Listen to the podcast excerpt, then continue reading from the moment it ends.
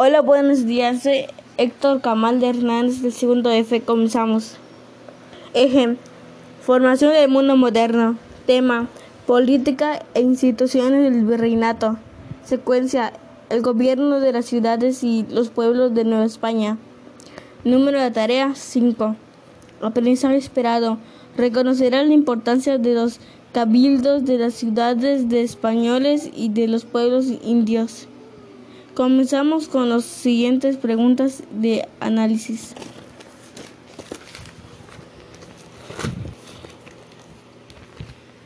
Uno. Define el concepto de la ciudad en el siglo XVII, 1611, publicado en el primer diccionario de la lengua española. Respuesta.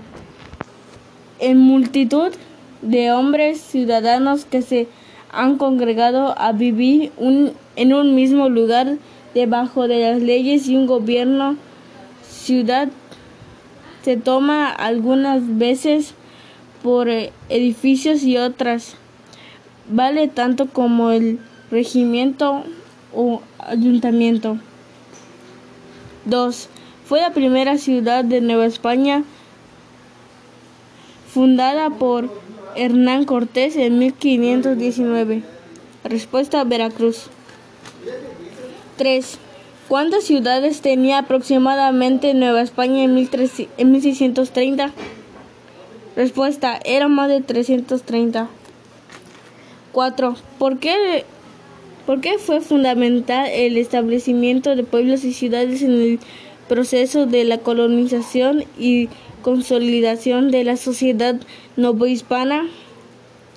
Respuesta, porque al con al congregar a la población en espacios delimitados, permitía proveer, proveerla de, la, de lo necesario para vivir y por otro facilitaba su, con, su control y vigilación.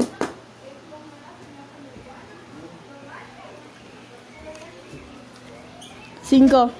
¿En qué lugares se fundaron los pueblos y ciudades de Nueva España? Respuesta. En zonas de donde existían importantes asentamientos indígenas y otras se edificaron en lugares de despoblados. 6. ¿Cómo se llamaron los asentamientos destinados a los indígenas? Respuesta. Repúblicas o pueblos de indios. 7. ¿Cómo se llamaron los asentamientos destinados a los españoles? Respuesta, ciudades o, villas o villas de españoles. 8. ¿Por qué era importante la división entre pueblos de indios y españoles? Respuesta, porque definía el tipo de institución y de, y de leyes que gobernaba a las poblaciones. 9. Así se les conocía como cabildos creados para las villas y ciudades españolas. ¿Cómo se como consejos municipales?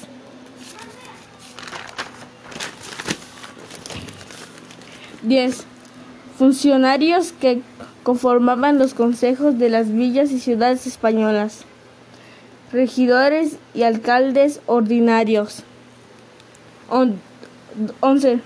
Explique el cargo de regidor de la villa y ciudad española. Respuesta. Eran los funcionarios más importantes del cabildo que quiere decir gobernar o mandar. Este cargo era vitalicio e incluso podía ser vendido y heredado son los que resolvían problemas del gobierno y la administración de las villas y ciudades. 12. ¿Cuántos regidores debían contar una villa o ciudad española? Respuesta. Variaba entre 4 o 12, dependiendo del tamaño de la población, aunque en la Ciudad de México llegó a haber hasta 25. 13. ¿Quiénes elegían a los alcaldes de las villas o ciudades españolas? Respuesta. Los regidores cada primero de enero entre los vecinos de la población. 14. ¿Cuánto tiempo ocupaban el, cargo de los alcaldes y, y?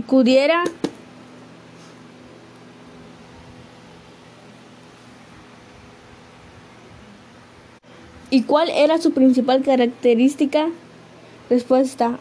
En forma anual y rotativa, eran jueces designados para administrar justicia y resolver los pleitos que se presentaban entre los habitantes de una villa, ciudad y moderaban los consejos municipales y podían dar su opinión para resolver asuntos de gobierno. 15. ¿Quién, ¿Quiénes podían ocupar el cargo de alcaldes? Respuesta. Cualquier ciudadano. 16. ¿Quiénes eran los alcaldes y quién y qué función realizaban en las villas y ciudades españolas? Respuesta. Los alcaldes ordinarios dirigían la vida de la ciudad, presidían el cabildo, colonial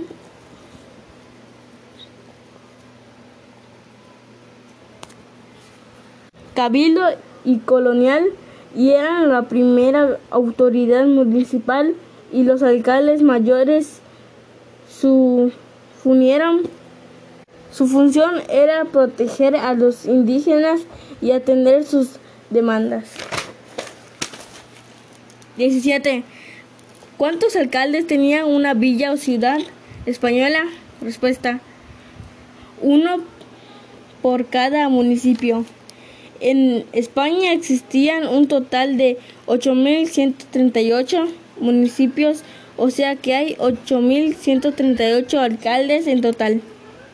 18. Explica la función del corregidor. Respuesta.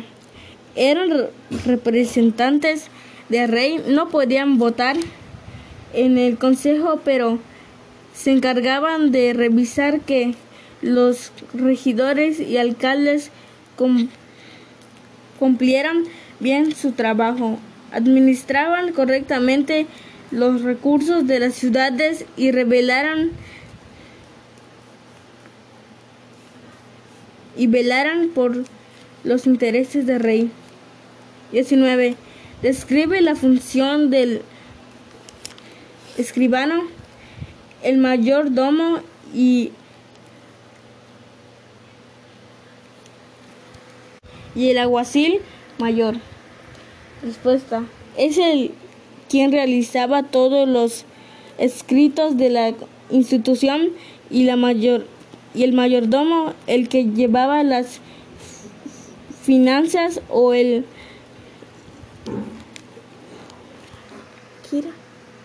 el aguacil mayor una especie de jefe de la política de la policía local.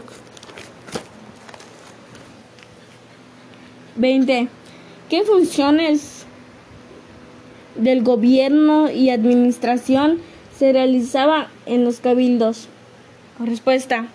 Eran muy diversos las labores de justicia que se realizaban los alcaldes ordinarios y tenían la facultad de crear leyes y ordenanzas cobrar impuestos y administrar los bienes comunes de la ciudad.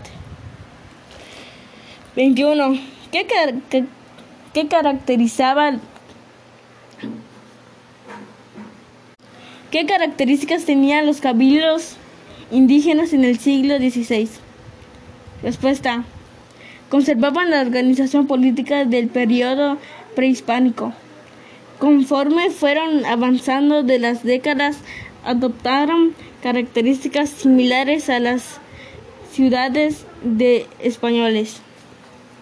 22. ¿Qué funcionarios gobernaban y administraban los cabildos indígenas? Respuesta. Los alcaldes ordinarios y los alcaldes ordinarios y regidores y un funcionario más encabezado por el cabildo que servía de enlace de la comunidad con las autoridades de la corona como el corregidor, la audiencia y el virrey. 23. ¿Qué función realizaban los regidores y alcaldes ordinarios de los cabildos indígenas? Respuesta. Los primeros constituían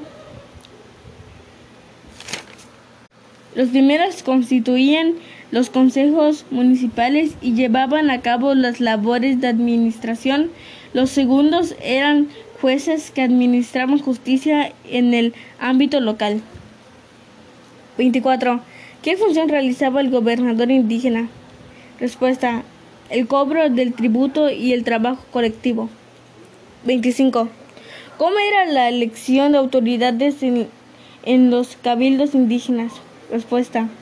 Variaba dependiendo del lugar. En algo nos comunicamos.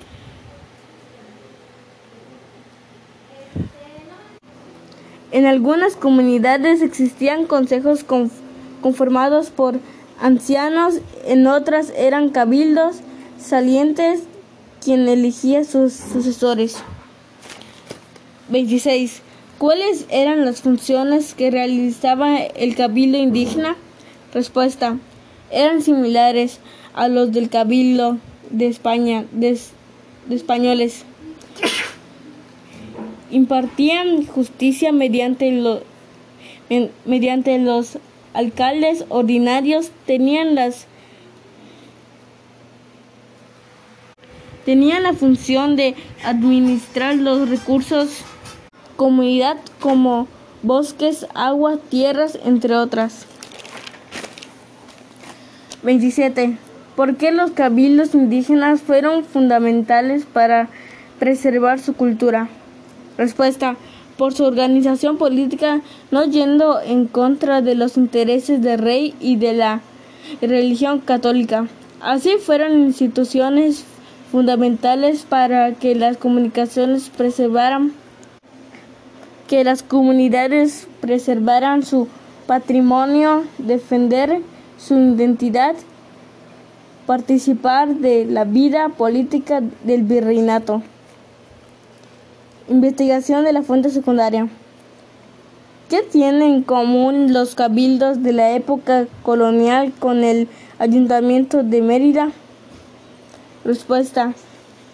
Que todos son elegidos por el pueblo por votación y entrar en función el mismo día que el presidente junto con los regidores. El cabildo tiene, viene siendo actualmente el presidente municipal. Su función es de resolver los problemas judiciales, administrativos, económicos del municipio.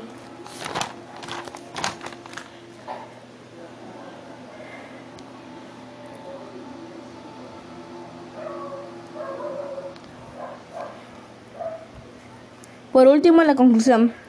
Si yo fuera si yo fuera presidente municipal de Mérida, los cambios que haría serían en clases de línea que el internet sea gratis y que los maestros de los niños sean los que den la clase.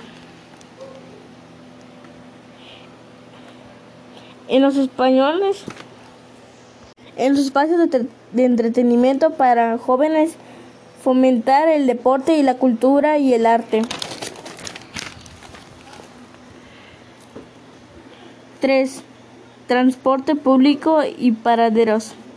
Que haya más servicios y que los estudiantes y adultos mayores no paguen y que los paraderos tengan un techo y bancas y un bebedero, un baño público. Gracias.